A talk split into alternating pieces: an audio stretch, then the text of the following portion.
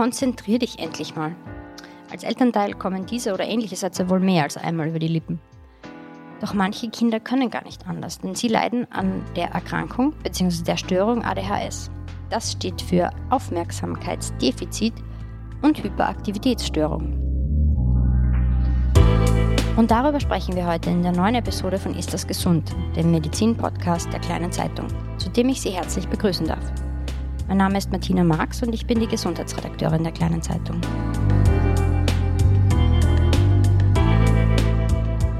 Wie so viele Erkrankungen hat ADHS nicht nur Auswirkungen auf die unmittelbar Betroffenen, sondern auch auf ihr Umfeld. Und da bis zu 7% der Kinder in Österreich an ADHS leiden, gehören zu diesen Betroffenen eben auch sehr häufig Eltern. Zudem können auch Erwachsene selbst diese Störung entwickeln bzw. von ihr betroffen sein. Welche Herausforderungen diese Erkrankung mit sich bringt, wann man ärztliche Unterstützung sich holen sollte und was Eltern in Bezug auf diese Erkrankung wissen sollten, bespreche ich heute mit Dr. Wolfgang Bladiker, Leiter der Abteilung für Neurologie und Psychiatrie des Kindes- und Jugendalters am Klinikum Klagenfurt am Wörthersee.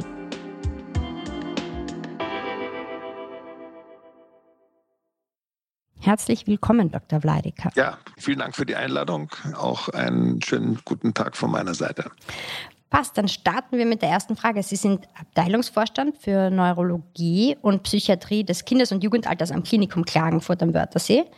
Sie haben auch die ADHS-Ambulanz gegründet. Wieso ist denn eine solche Ambulanz eigentlich grundsätzlich notwendig? Die ADHS-Thematik im Kindes- und Jugendalter hat ja in den letzten 30 Jahren sehr viele Fortschritte erzielt. Ich habe diese Spezialambulanz damals für Jugendliche und Erwachsene begründet, weil ich die Erfahrung gemacht habe, dass immer wieder Eltern ein Kind hatten, das diese Diagnose bekommen hat, gesagt haben, ich habe ja auch Symptome. Und es war damals noch ganz äh, vehement, dass Kinder über oder Jugendliche über 18 Jahren nicht behandelt werden durften. Ich habe schon 2002, 2003 angefangen, junge Menschen, Erwachsene daraufhin anzusprechen und Diagnostik durchzuführen.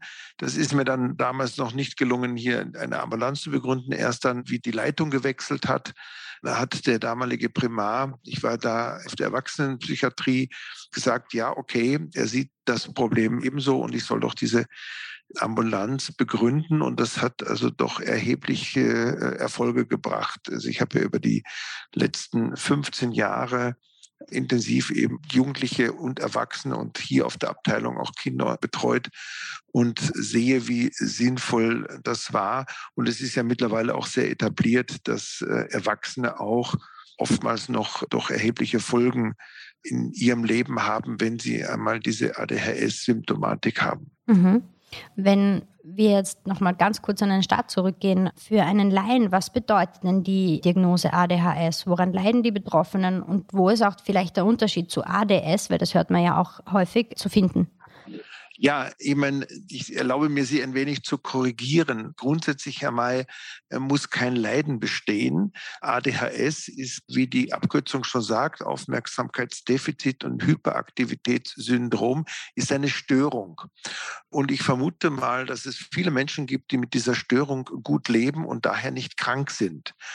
Krankheit besteht erst dann, wenn ein erhebliches Leiden der Person oder des Umfeldes entstanden ist, weil sie mit dieser äh, dann doch etwas ausgeprägteren Symptomatik nicht mehr zurande kommen. Das kann in der Person selber begründet liegen, äh, dass es massive Probleme gibt im Bereich der schulischen und beruflichen Fähigkeiten, dass sie einfach die Leistung nicht bringen, dass sie massive Probleme im Sozialbereich haben, im Umgang mit anderen Menschen, dass in den Familien äh, Erschöpfungen der Eltern sind, weil die Kinder so auffällig sind, beziehungsweise auch möglicherweise suspendiert werden äh, in der Schule dann tritt das Leiden ein und dann sprechen wir auch wirklich von einem Krankheitsprozess. Also wie gesagt, es gibt offensichtlich auch ganz viele hochetablierte Politiker, Wissenschaftler, die eine ADHS-Symptomatik haben, aber das gut kompensieren können. Das ist mir was ganz Wichtiges. Also ADHS ist nicht gleich krank sein, mhm. sondern ADHS heißt, ich habe Fähigkeiten, aber auch gewissen Bereichen Probleme. Und es ist die Frage, wie komme ich damit gut zurecht. Ja? Das heißt, die Ausprägung kann extrem unterschiedlich sein. dieser genau, Störung. So wie wir auch äh, vermuten, dass sie weitergegeben wird. Die Vererbung scheint ja eine erhebliche Rolle zu spielen, hängt dann sehr davon ab, in, in welchem Ausmaß äh, hier die Symptome beziehungsweise Genbereiche weitergegeben werden, die wir mit bestimmten Symptomen in Verbindung bringen und wie ausgeprägt die dann sind. Es kann auch sein, dass zum Beispiel ein Elternteil ja etwas schwächer ausgeprägtes äh, ADHS hat und das Kind vermehrt oder umgekehrt. Und es gibt natürlich auch noch andere Aspekte, die zu einer Verstärkung führen. Da können wir später noch drauf zu sprechen kommen. Aber Sie haben mich gefragt auch, was, was macht eigentlich das ADHS aus?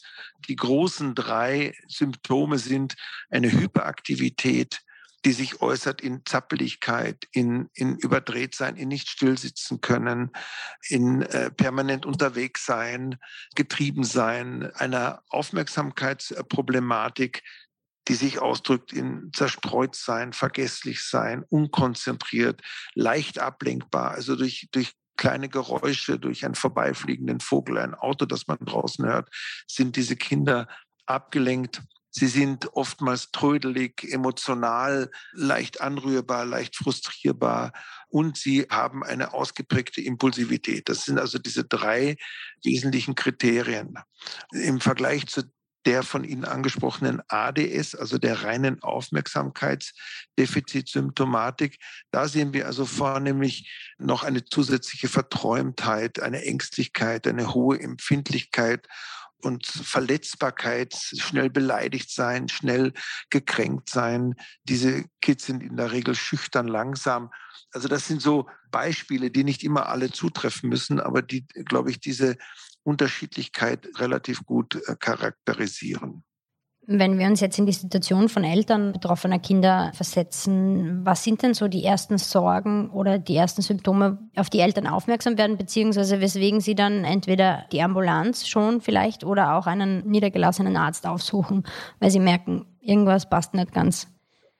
Also wir haben oftmals schon Berichte, also die Eltern kommen ja selten äh, schon im ersten oder zweiten Lebensjahr, aber wir haben dann Berichte anamnestisch, dass das Kinder sind, die schlecht schlafen, die eine sehr kurze Schlafdauer haben, die ununterbrochen unterwegs sind, permanent einer Beaufsichtigung bedürfen, die sich schwer selber beschäftigen können ihren Aufmerksamkeitsfokus also anders als zum Beispiel Geschwister ununterbrochen woanders haben, nichts zu Ende tun oder spielen können, die ganz viel Aufmerksamkeit einfordern, die immer wieder beschäftigt werden wollen. Also das ist das, was Eltern schon sehr früh berichten. Oftmals ist es ja so, dass diese Kinder zum ersten Mal im Kindergarten auffallen, dass Eltern gar keine großen Besonderheiten sehen, weil sie einfach von Anbeginn an gewohnt sind, dass ihr Kind so ist, wie es sich da darstellt.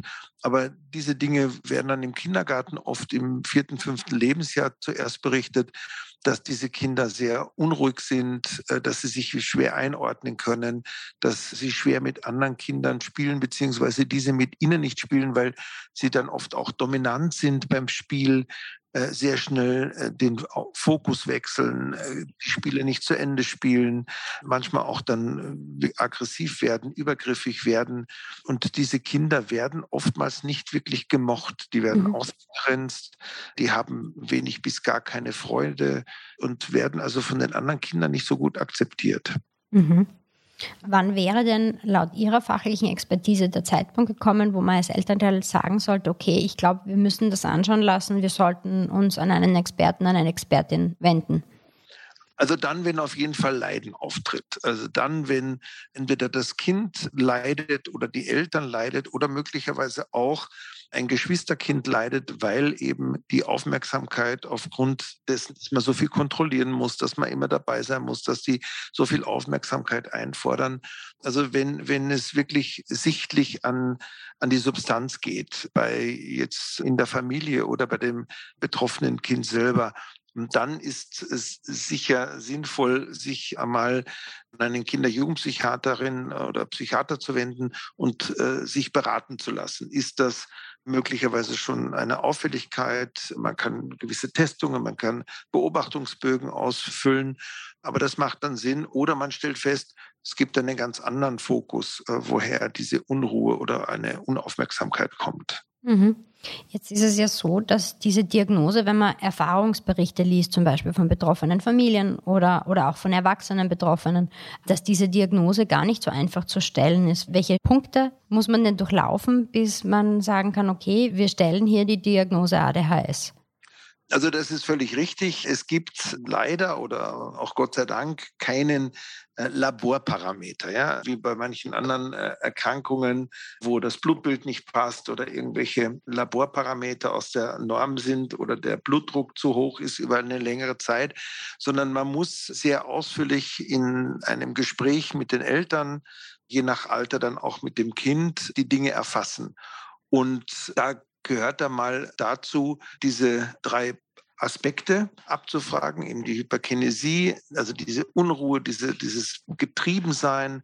Es gehört diese Impulsivität dazu, sich nicht äh, selber begrenzen zu können. Dinge, die junge Menschen im Alter von zwei bis drei Jahren erleben oder lernen und diese doch zunehmende Aufmerksamkeit und Konzentration, die vor allem dann auch in der Schule, in den ersten Schulklassen auffällt. Also wenn diese Dinge gegeben sind, dann fragt man weiter ab, fragt ab, ob es Probleme in der Schwangerschaft gegeben hat, äh, fragt ab, ob äh, Stimmungsprobleme da sind. Also dann geht man diese Anamnese-Aspekte Schritt für Schritt durch.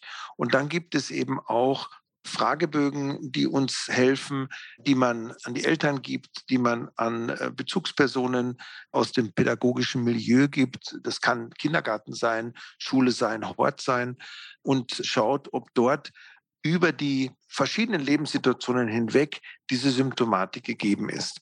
Das ist eines der wesentlichen Prinzipien der ADHS-Diagnostik auch. Die Symptomatik, die wir jetzt beschrieben haben, die muss über verschiedensten Situationen sein. Beim äh, Schulunterricht, im Hort, beim Fußballtraining, in der Nachmittagsbetreuung oder auch am Wochenende in der Familie. Wenn Sie in einem Bereich nur gegeben ist, dann ist es definitiv keine ADHS-Thematik. Und ich würde auch dazu raten, wirklich Fachpersonen anzufragen, insbesondere eben Kinder- und Jugendpsychiaterinnen und Psychiater, nicht alle Kinderärzte haben wirklich Erfahrung im Umgang, weil durch die äh, Herausbildung der Kinder-Jugendpsychiatrie ist das eines der Hauptbereiche, wo die Kinder-Jugendpsychiatrie in diesem Alter schon diagnostisch äh, tätig wird. Also da würde ich eher wirklich zu Spezialisten gehen. Mhm. Sie haben es schon vorher in den vorigen Antworten ein paar Mal anklingen lassen. Die Ursache für ADHS ist zum Teil zumindest auch erblich bedingt. Kann man denn schon genau abgrenzen, worin diese Störung oder wodurch diese Störung bedingt wird? Also unsere Modelle schauen so aus, dass wir davon ausgehen, dass in äh, speziellen Hirnbereichen eine Überfunktion eines Transportmechanismus in dem synaptischen Spalt für eine Unterversorgung mit speziellen Neurotransmittern wie dem Dopamin oder dem Noradrenalin sorgt und das zu dieser Unruhe führt. Mhm. Um es kurz zu machen, ich denke, man kann weiter ausführen, aber ich glaube, das ist jetzt nicht notwendig und äh, deswegen auch dann die Behandlungen, äh, vor allem auf medikamentöser Ebene, um eben diesen Transportmechanismus abzuschirmen und äh, damit die Neurotransmitter, und da vermuten wir eben, dass Dopamin und das Noradrenalin eine wesentliche Rolle spielen in äh, ganz speziellen Hirnbereichen, hier diesen Neurotransmittern wieder mehr Raum zu geben. Sie haben nämlich meine nächste Frage schon vorweggenommen. Das bedingt ja, dass wahrscheinlich also ADHS sehr, sehr häufig medikamentös behandelt wird und, und wie nämlich diese Medikamente danach wirken, weil das muss ja dann genau dieser Ansatz sein, der im Gehirn stattfindet, dass er unterbunden oder in anderen Fällen vielleicht gefördert werden müsste. Naja, also zuerst geht es einmal darum, eine saubere Diagnose zu machen. Zur Diagnose gehört auch noch aus meiner Sicht immer eine psychologische Testung. Es gehört die äh, Leistungsfähigkeit abgeklärt. Es gehört geschaut, ob Teilleistungsstörungen vorhanden sind. Es gehört äh, eine ganze Reihe von anderen Diagnosen ausgeschlossen, ob das stereotype Bewegungsstörungen sind oder Tourette-Störungen. Also ich will die jetzt nicht alle hier aufführen, aber gerade zum Beispiel schulische Probleme können auch zu einer ADHS-Symptomatik führen, sind aber in einem ganz anderen Bereich begründet und brauchen auch eine ganz andere Therapie. Ja, das gleiche gilt für Bindungsstörungen oder schwere frühkindliche Traumatisierungen. Auch die gehen oft mit einer ADHS-Symptomatik einher. Und diese Dinge muss man äh, klar abgrenzen. Da braucht es eine wirklich profunde Diagnostik, die nicht in 10 Minuten oder 20 Minuten erledigt ist, sondern das ist oft eine äh, anderthalb Stunden äh, ausführlichste Anamnese, Familienanamnese. Schwangerschaft habe ich schon erwähnt. Es braucht die psychologische Testung, wo dann auch gewisse Konzentrationstestungen durchgeführt werden können. Und wenn dann fundiert die Diagnose gestellt worden ist, dann kann man überlegen, und dann gilt es ganz klar auch, den Patienten oder die Patientin mit einzubeziehen und natürlich die Eltern. Und dann hängt es auch davon ab, wie stark schon das Leiden ist. Gibt es schon ein erhebliches äh, soziales oder schulisches Problem? dann wird man natürlich mit anderen Mitteln versuchen, dem Kind, dem Jugendlichen zu helfen. Oder ist es eine leichte Symptomatik, der kommt in der Schule noch halbwegs gut mit, ist gut äh, oder normal intelligent, schafft es, eine gewisse Selbstreflexion an den Tag zu legen, dann kann man mit Psychoedukation, das ist immer was ganz Wichtiges, also es gehört äh, über die Krankheit informiert, dass sie möglicherweise großteils genetisch weitergegeben wird, dass es eine Störung ist und dass sozusagen die weiteren Krankheitsschritte auch verhindert werden können. Es gehören äh, die äh, Pädagogen mit ins Boot geholt. Es gehört möglicherweise auch andere Teile der Familie mit ins Boot geholt, die äh, wichtige Positionen haben, Großeltern, Onkel, Tanten, vor allem dann, wenn es um die Diskussion der Medikation geht.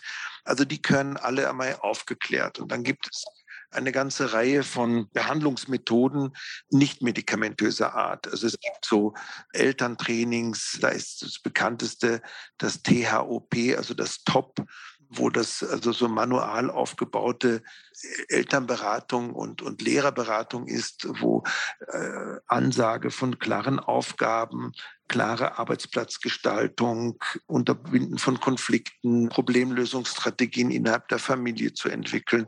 Also da gibt es äh, viele Ansätze, wobei aber nur wenige wirklich gut wissenschaftlich fundiert und überprüft sind.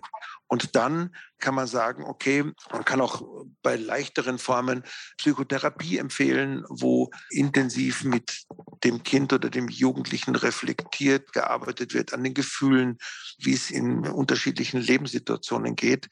Und wenn aber dieses Störungsbild schon deutliche Probleme darstellt, vor allem im schulischen Bereich, wenn hier die Leistung in keiner Form also die schulische Leistung in keiner Form zum Beispiel zu den Intelligenzergebnissen steht, dann kann man überlegen, ob man eine Medikation probiert. Mhm. Und das Problem bei der Medikation ist, dass die absolute Nummer eins äh, Medikation, nämlich Amphetamine im weitesten Sinne, also diese Stimulantien, dass die auf der Suchtgiftliste stehen. Und mhm. das ist für manche oder für viele Eltern zuerst einmal ein Schock ich soll meinem, meinem Kind eine Medikation geben, die auf der Suchtgiftliste steht. Mhm.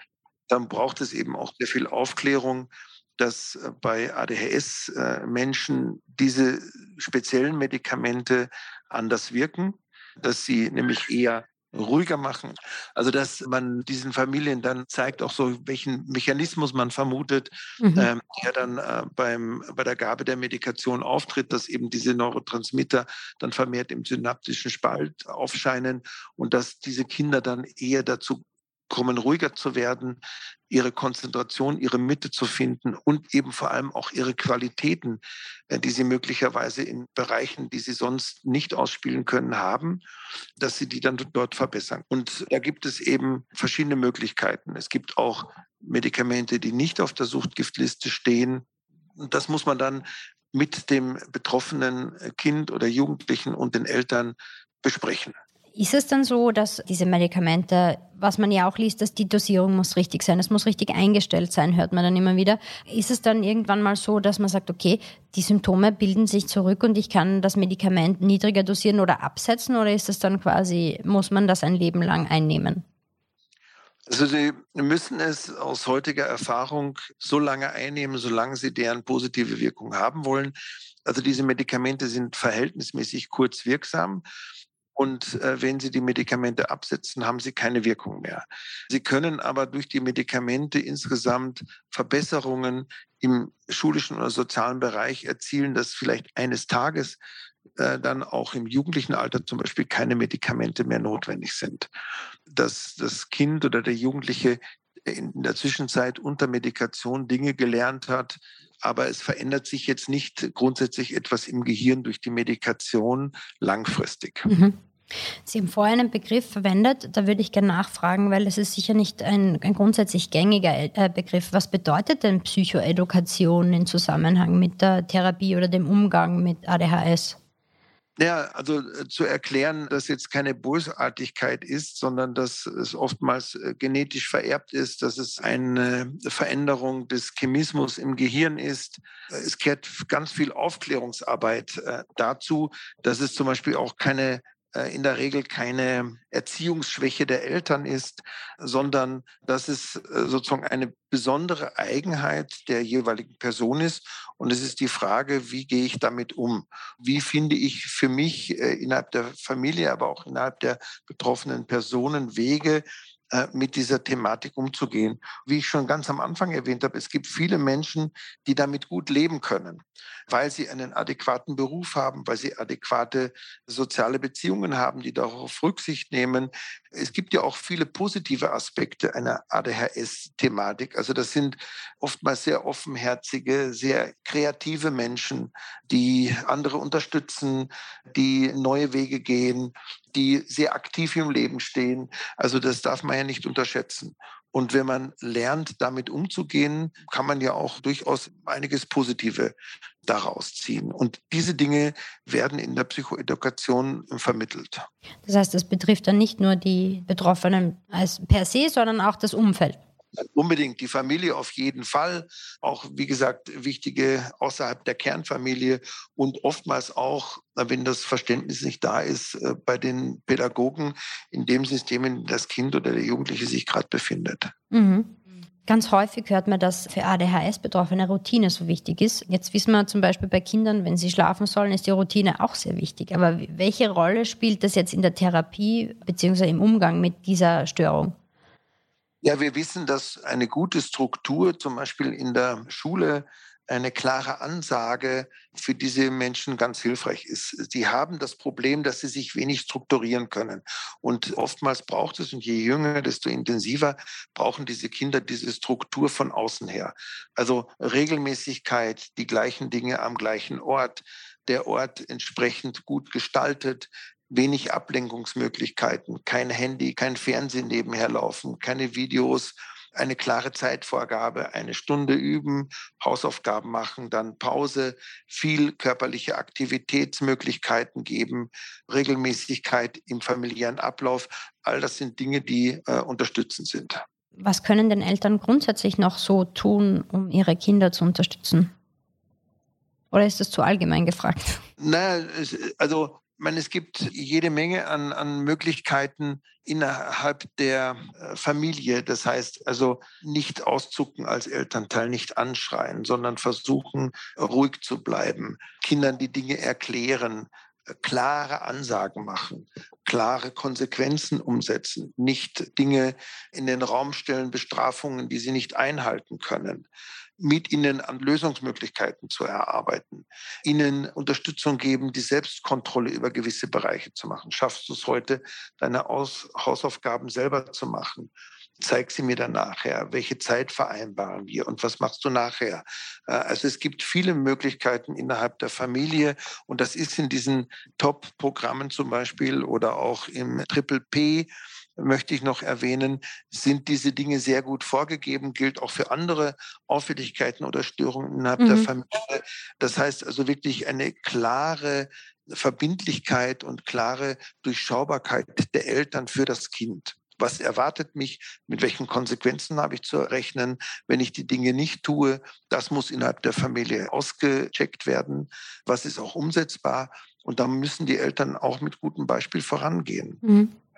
Aber das sind ja grundsätzlich, wenn ich das so höre, sind das ja Vereinbarungen, an die man sich grundsätzlich ganz gern oder ganz gut halten sollte in der Familie. Das ist ja nicht notwendigerweise nur auf ADHS beschränkt. Nein, nein, äh, also überhaupt nicht, weil diese Programme sind eigentlich für verhaltensauffällige Kinder mhm. entwickelt worden und man hat gesehen, dass sie bei ADHS auch deutlich helfen. Mhm. Ähm, vor allem, dass auch die Eltern sich immer wieder hinterfragen und, und ihr Erziehungsverhalten äh, schauen, was hat möglicherweise die Unruhe meines Kindes auch mit meinem Erziehungsverhalten zu tun. Äh, also das soll auch geschärft werden, immer wieder so diese sogenannten Feedback-Schleifen einzugehen, nämlich wenn es zu Eskalationen gekommen ist, warum ist das äh, passiert, habe ich als Elternteil vielleicht auch etwas dazu beigetragen, mhm. dass ich unnötigerweise geschimpft habe, dass ich ausgezuckt bin, dass ich irgendetwas Abwertendes getan habe. Äh, diese Dinge gilt es natürlich auch zu vermeiden. Jetzt haben wir viel darüber gesprochen, wie Eltern die Kinder unterstützen können. Aber wo können sich denn Eltern, aber vielleicht auch Lehrerinnen und Lehrer Unterstützung holen, wenn sie einfach mit der Situation schwer umgehen können? Wo, wo kann man sich denn als Betroffener hinwenden? Also wie gesagt, die Ärzte und Psychologen, insbesondere die viel mit Kindern und Jugendlichen arbeiten, sind in der Regel sehr gut informiert. Es gibt Selbsthilfegruppen, es gibt auch an manchen Ambulanzen entsprechende Gruppenangebote für Kinder und auch für Erwachsene, äh, wo Eltern mit Kindern, die solche Probleme haben, dann auch äh, diese Unterstützungsprogramme durchlaufen. Im schulischen Setting für Pädagogen gibt es Fortbildungen, äh, die ich empfehlen äh, kann. Oder wenn Sie mit, also mit Kindern mit äh, einer intensiven Problematik arbeiten, dass Sie auch rechtzeitig zum Beispiel Supervision in Anspruch nehmen, um hier zu reflektieren, wie lasse ich mich auch immer wieder verbandeln, wie lasse ich mich hineinziehen in die Symptomatik. Also das wären so Möglichkeiten, mhm. also sowohl auf der professionellen Ebene als auch im, im Selbsthilfebereich sich Unterstützung zu holen. Mhm. Häufig ist die Erkrankung ja auf das Kindes- und Jugendalter beschränkt, aber es gibt auch Erwachsene, die mit ADHS leben. Ist es dann immer so, dass die das schon quasi als Kind oder im Kind- und Jugendalter äh, erlebt haben? Oder kann das dann quasi auch frisch auftreten, wenn man schon erwachsen ist? Ja, es gibt interessante Studien der letzten Jahre, dass es offensichtlich auch ein spätes Auftreten äh, gibt, viel später, als wir das ursprünglich angenommen haben. Ich habe äh, wiederholt Menschen mit schwerem Burnout erlebt, die eine ADHS-Symptomatik äh, dann erlebt haben. Und da muss man schauen, ob man medikamentös zum Beispiel, wenn die Bereitschaft besteht, helfen kann. Grundsätzlich ist es so, aber dass nach den Leitlinien ADHS eigentlich eine Erkrankung des Kindes- und Jugendalters ist. Früher war es sozusagen vor dem siebten Lebensjahr. Mittlerweile ist das ja auch deutlich aufgeweicht. Also das geht bis zur Pubertät hin, dass hier Symptome aufgetreten sind und das Ausprobieren einer Medikation, zum Beispiel gerade bei der Erwachsenen, ja viel leichter geht, wenn die damit einen Gewinn haben, wenn sie keine Nebenwirkungen haben, dann würde ich das äh, bei entsprechender Diagnostik natürlich, und das muss also auch klar und sauber sein, auch bei den Erwachsenen, dann würde ich also auch hier mich nicht scheuen, auch das ein oder andere Mal, wenn die Diagnose nicht ganz eindeutig ist, eine Medikation zu geben, zum Beispiel, oder sie einer entsprechenden Psychotherapie und Psychoedukation zuzuführen. Ja. Das heißt aber grundsätzlich unterscheidet sich die Behandlung zwischen Kind und Erwachsenen nicht so sehr. Natürlich, der Erwachsene kann für sich selbst besser entscheiden und ist, kann, kann für sich selbst entscheiden im Gegensatz zum Kind. Aber grundsätzlich wird auch auf, auf Medikamente, Routine, Tagesstruktur, Psychotherapie zurückgegriffen. Genau, und die Psychotherapie kann zum Beispiel sehr gut helfen dabei, äh, diese Dinge. Also wir wissen ja alle, dass Verhaltensänderungen nicht so einfach sind. Wer schon mal versucht hat abzunehmen, sich das Rauchen abzugewöhnen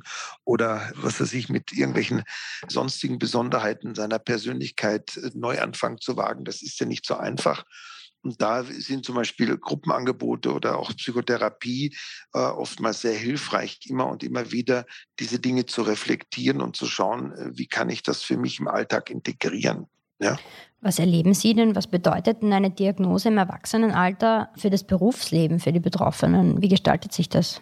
Hat das Auswirkungen? Ich erlebe, dass, dass viele unglaublich erleichtert sind, endlich zu wissen, was sie haben. Vielleicht können wir kurz noch darauf Bezug nehmen, dass sich ja die Symptomatik im Erwachsenenalter etwas verändert. Mhm. Hyperkinesie, also diese körperliche Unruhe des Kindes und vielleicht noch des frühen Jugendalters, ändert sich bei vielen Erwachsenen dann in eine innere Unruhe. Mhm. Sie haben zwar auch noch so diese, dieses ein Stück weit körperlich unruhiger sein als der Durchschnitt, aber sie haben diese innere Unruhe, dieses nicht abschalten können, das nicht die Gedanken, das Gedankenkreisen schließen können. Sie haben Schlafprobleme am Abend, weil sie ununterbrochen ihr Hirntätigkeit haben. Sie sind mit tausend Sachen beschäftigt, bringen die Dinge nicht fertig, bringen Sachen nicht zum Abschluss, fangen immer wieder neue Dinge an. Also das ist natürlich ein Problem auch, sind zerstreut, hören die Aufträge nicht genau zu oder beginnen schon mit, mit Arbeiten, wo die Aufträge noch nicht einmal bei ihnen ganz angekommen sind. Also das sind so Themen, die mir immer wieder berichtet werden. Oder gerade bei Menschen, die in Ausbildungen stehen, dass sie große Probleme haben, ihren Lernbereich zu strukturieren. Womit soll ich anfangen? Wie gestalte ich meinen Arbeitsplatz? Wann lerne ich am besten und so weiter? Es gibt zum Beispiel Menschen mit ADHS, die gerade nur in der Nacht lernen können, weil da die geringste Ablenkung da ist, weil es draußen ruhig ist, weil es in der Wohnung und in der Umgebung ruhig ist. Da können Sie sich gut fokussieren. Mhm. Diese Dinge mit Ihnen zu reflektieren und für Sie Lösungen zu finden, äh, was denn in Ihrem Alltag möglich ist, das bringt schon auch dann beruflich eine erhebliche Entlastung, äh, beziehungsweise auch zu schauen, ist der Beruf, den ich mir da gewählt habe oder in dem ich da gerade drin stecke, ist es was für mich? Es gehört eine gewisse Struktur, aber keine Monotonie. ADHS-Menschen tun sich extrem schwer mit Monotonie. Also ich brauche möglicherweise einen Beruf, wo ich mich körperlich bewegen kann, wo ich unterwegs sein kann, wo ich immer wieder neue Bereiche habe, die ich mir erarbeiten kann. Das ist oft für ADHS-Patienten enorm erleichternd. Und da kann man überlegen, ob nicht ein Berufswechsel oder ein Arbeitsplatzwechsel zumindest auch eine Stück weit Erleichterung äh, führt und dann eben dann auch zu schauen, kann ich mit einer ADHS-Medikation Fortschritt oder Positiven erzielen. Was wäre da zu beachten in Bezug auf die Medikation bei Erwachsenen? Vielleicht auch nochmal bei den Kindern und Jugendlichen. Es gibt Ritalin als Kurzform, die drei bis vier Stunden wirkt. Das ist sozusagen das, mit dem man, ein, äh, wenn man sich für eine Medikation entscheidet, mit dem man einsteigt und dann sucht man einmal die adäquate Dosis, die man über den Tag braucht als Kind, Jugendlicher und Erwachsener. Es wird dann in zwei, drei Dosen über den Tag verteilt aufgeteilt. Man beginnt meistens mit fünf oder zehn Milligramm und steigert dann langsam. So die Höchstdosis sollte 60 Milligramm pro Tag sein. Es kann aber auch deutlich darüber liegen. Da muss man das dann auch wirklich mit dem Patienten genau mhm. überlegen, mhm. ob er das für sich machen möchte, es Nebenwirkungen gibt. Und dann kann man auf sogenannte Retard-Präparate übergehen. Also das Ritalin Grundsubstanz ist das Methylphenidat. Ähm, das gibt es auch in Retardform und die wirken dann acht bis zwölf Stunden. Da kann zum Beispiel ein, ein Schüler schon seinen Tag gut abdecken, bis in den Nachmittag hinein, bis zum äh, Erledigen der Hausaufgaben. Und die müssen dann nur mehr einmal in der Früh eine Tablette nehmen. Beim Ritalin, wie gesagt, muss man das zwei, dreimal und dann muss man auch mehrere Tabletten nehmen. Das ist manchmal relativ aufwendig. Mhm. Es gibt jetzt mittlerweile Präparate in Österreich, das Elvernse, das ist ein sehr ähnliches Medikament, das dem Amphetaminbereich entsteht, das aber leider oftmals die Krankenkasse noch nicht zahlt, nur dann, wenn man beim Ritalin Nebenwirkungen hat. Und es gibt auch andere Präparate, wie das Atomoxetin, das nicht auf der Suchtgiftliste steht, das eigentlich aus dem antidepressiven Bereich kommt, das aber in den Studien deutlich schlechtere Wirkung hat. Mhm. Aber manche Eltern entscheiden sich dafür. Das ist auch völlig okay und zu respektieren. Und jetzt ganz relativ kurz am Markt, seit ein paar Jahren ist es Guanfacin, dem wird zugeschrieben, dass es insbesondere bei Kindern, die besondere Impulsivität haben, so Impulskontrollstörungen haben, dass das dort äh, gut wirkt. Wo man weiß, was nicht so gut wirkt, sind die Omega-3-Fettsäuren. Das hatte mal so vor zehn Jahren einen deutlichen Hype gehabt. Aber mittlerweile sagen die Leitlinien im deutschsprachigen Raum, äh, gibt es dafür eigentlich keine wirkliche Evidenz mehr. Mhm. Das heißt aber, welches Medikament es dann wirklich wird oder welcher, eher welcher Wirkstoff es dann wirklich ist, das muss man als quasi Arzt, Patienten oder Ärztin-Patientinnen-Gespräch rausfinden und rausfiltern. Und das ist auch ein bisschen, ich sage es jetzt sehr flapsiger Trial-and-Error-Ansatz. Es ist grundsätzlich, das übersieht man, es ist im Grunde genommen jede Medikation ein Stück weit Trial and Error, weil sie nie wissen, wie äh, auch Medikation bei Herz-Kreislauf-Beschwerden oder, oder was auch immer sie haben. Bei dem einen treten überhaupt keine Nebenwirkungen auf, bei dem anderen vermehrt. Und diese Nebenwirkungen muss man ja auch beim Ritalin im Fokus haben. Das heißt Gewichtsverlust, weil eben Appetitmangel ist, in der Regel holen die Kinder das am Abend auf, aber es gibt äh, wenige Kinder, die auch längerfristig Gewicht verlieren. Das muss man kontrollieren. Auch die Größe muss man bei jungen Kindern kontrollieren. Es können Kinder sagen, ich fühle mich müde oder ich fühle mich quasi wie einer, hinter einer Milchglasscheibe. Äh, ich fühle mich nicht mehr wirklich Zugang zu meinen eigenen Gefühlen habend. Das sind so Nebenwirkungen, wo man dann auch gemeinsam überlegen muss, stets dafür, die Medikation weiterzugeben. Also jede Form von Medikation ist Trial and Error. Letztendlich ist aber sozusagen das Ritalin relativ gut verträglich und die Nebenwirkungen sind eigentlich selten. Ja. Ich würde jetzt noch mal kurz zurückkommen auf die Erwachsenen speziell. Wenn man erwachsen ist, hat man häufig einen Partner, eine Partnerin. Wie belastet diese Diagnose eventuell eine Beziehung, beziehungsweise wie kann ich meinen Partner oder meine Partnerin, die an ADHS erkrankt ist, wie kann ich die unterstützen?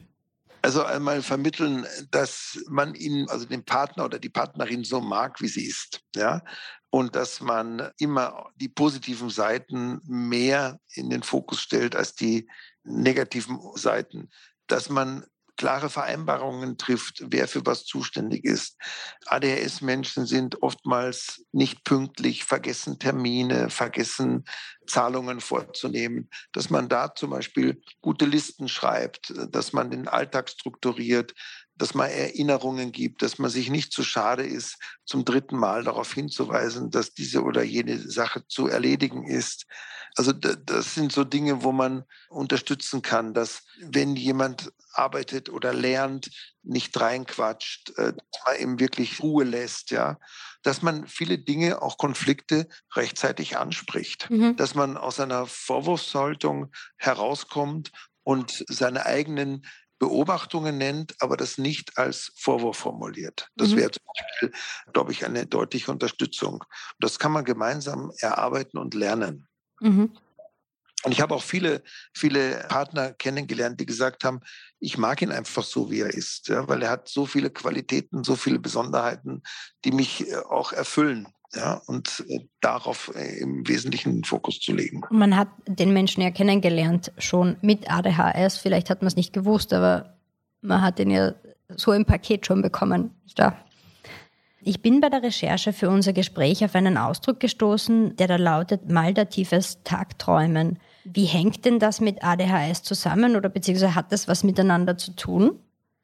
Also da muss ich ehrlich sagen, bin ich überfragt. Mhm. Das Tagträumen ist gerade bei Kindern ein Thema.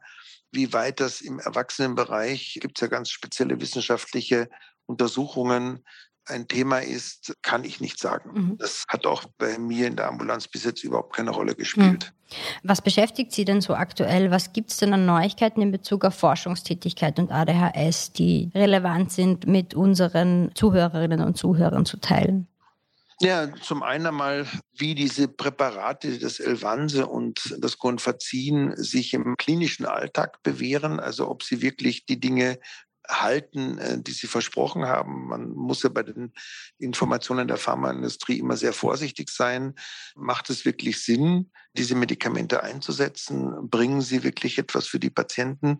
Also ich habe das bei den Omega-3-Fettsäuren gesehen, die ja relativ teuer waren, wo es sehr unterschiedliche Meinungen gab. Ich denke, das ist für die Medikation äh, jetzt diese neueren Präparate auch ein Thema. Bringen sie das wirklich? Mhm. Eine spannende Geschichte, wie mir erscheint, ist in den letzten Jahren diese Forschung, kann ein ADHS auch äh, nach der Pubertät bei Erwachsenen auftreten? Und ist sie dann auch gleich zu behandeln, wie das bei jemandem ist, der das schon, den das schon ein Leben lang begleitet? Also das ist für mich ein spannendes Thema, weil wir haben früher gesagt, alles, äh, was nach dem 10., 11., 12. Lebensjahr aufgetreten ist, kann kein ADHS mehr sein. Mhm. Und wir sehen aber doch immer wieder Erwachsene, die erst mit Mitte 20 eine dementsprechende Symptomatik entwickelt haben, also wirklich ein ADHS in Reinkultur, hätte ich gesagt, aber wo man eben äh, sagt, das passt mit dem Entstehungsalter dieser Störung überhaupt nicht zusammen. Und dann kann man auch nichts tun für sie, dass wir zum Beispiel auch den Mut haben, zumindest einmal auch wieder nach dem Trial-and-Error-Prinzip hier Medikamente zu geben, wenn die Menschen dazu bereit sind und zu schauen, kann man ihnen helfen damit. Mhm. Wir sind fast am Ende angekommen. Eine letzte Frage hätte ich noch. Gibt es denn etwas oder was wäre das, was Sie Betroffenen, aber auch Angehörigen am Ende mitgeben wollen, die mit ADHS leben? und teilweise auch zu leben haben. Auf jeden Fall einmal die positiven Seiten zu sehen und sich nicht zu sehr in gesellschaftliche Normen oder familiäre Normen hineinpressen zu lassen, sondern wirklich zu schauen, was ist ihr eigener Weg mit den Qualitäten, die sie auch haben. Mhm. Das ist ein sehr schönes Schlusswort.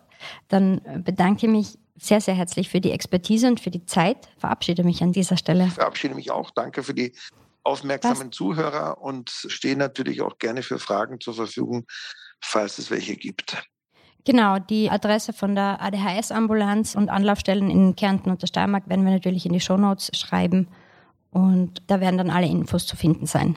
Dann wünsche ich noch einen schönen Tag. Danke, wiederhören. Wiederhören.